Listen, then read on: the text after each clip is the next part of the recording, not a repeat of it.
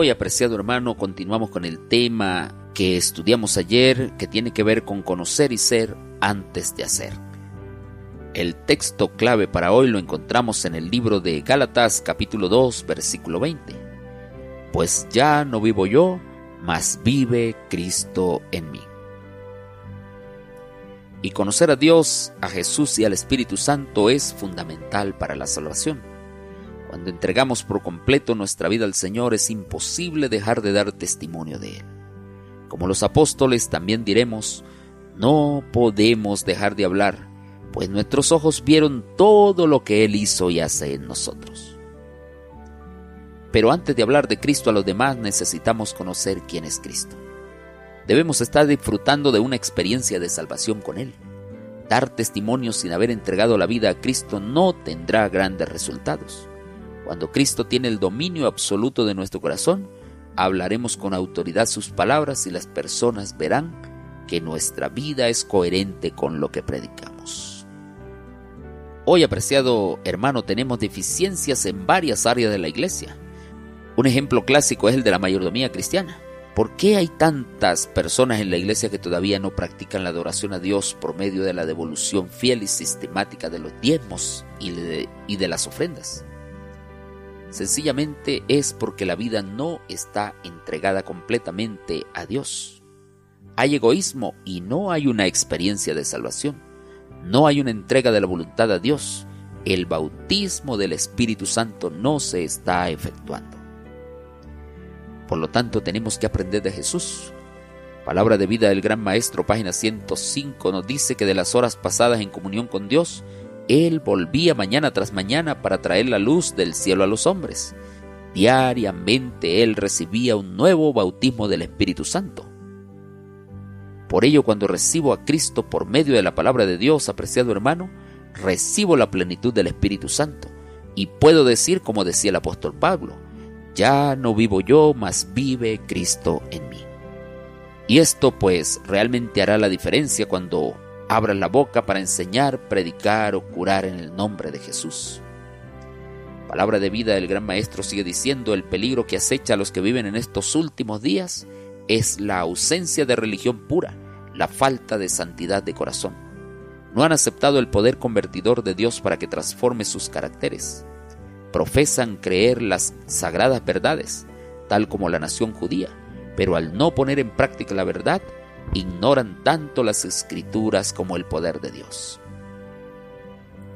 Apreciado hermano, debemos cada día preguntarnos a nosotros mismos, ¿existe alguna área de mi vida fuera del dominio del Espíritu Santo? ¿Qué debo hacer para corregir esta anomalía? A todos los que toman en serio estas sagradas enseñanzas, Cristo les asegura, recibiréis poder cuando haya venido sobre vosotros el Espíritu Santo, y me seréis testigo en Jerusalén, en toda Judea, en Samaria y hasta lo último de la tierra. Hechos capítulo 1, versículo 8. Y la orden de Jesús es id por todo el mundo y predicad el Evangelio a toda criatura. Vayan y hagan discípulos a todas las naciones, bautizándolos en el nombre del Padre, del Hijo y del Espíritu Santo, enseñándoles que guarden todas las cosas que os he mandado, y he aquí que yo estoy con vosotros todos los días hasta el fin del mundo. Mateo capítulo 28 versículos 19 y 20. La pregunta es, ¿podemos quedarnos indiferentes frente a esta misión cuando hay miles de seres a nuestro lado muriendo en el pecado? ¿Podemos quedarnos callados mientras tenemos buenas nuevas? Isaías capítulo 52 versículo 7 dice, cuán hermosos son sobre los montes los pies del que trae alegres nuevas, del que anuncia la paz y del que trae buenas nuevas del bien, del que publica salvación y del que dice a Sión tu Dios reina. Y el apóstol Pablo en 2 de Corintios capítulo 2 versículo 15 nos dice, porque para Dios somos grato olor de Cristo entre los que se salvan y entre los que se pierden. El libro Hecho de los Apóstoles, página 41 y 42 nos dice, cada obrero debiera elevar su petición a Dios por el bautismo diario del Espíritu Santo. Debieran reunirse grupos de obreros cristianos para solicitar ayuda especial y sabiduría celestial para hacer planes y ejecutarlos sabiamente. debieran orar específicamente porque Dios bautice a sus embajadores escogidos en los campos misioneros con una rica medida de su espíritu. La presencia del Espíritu en los obreros de Dios dará a la proclamación de la verdad un poder que todo el honor y la gloria del mundo no podrían conferirle. Realmente, apreciado hermano, es sumamente importante, es vital que cada día experimentemos el bautismo diario del Espíritu Santo en nuestras vidas.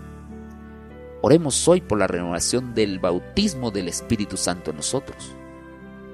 Vivamos en la presencia de Cristo. Pidamos a Él que podamos ser verdaderos testigos en todo lugar donde nos encontremos. Y recuerda que también necesitamos adorarle con nuestros diezmos y nuestras ofrendas, devolviéndolos de forma sistemática y proporcional a nuestras ganancias. Apreciado hermano, que Dios te bendiga en esta hora. Que Dios dirija tus pasos, tus acciones y todo lo que emprendas en este día. Maranata.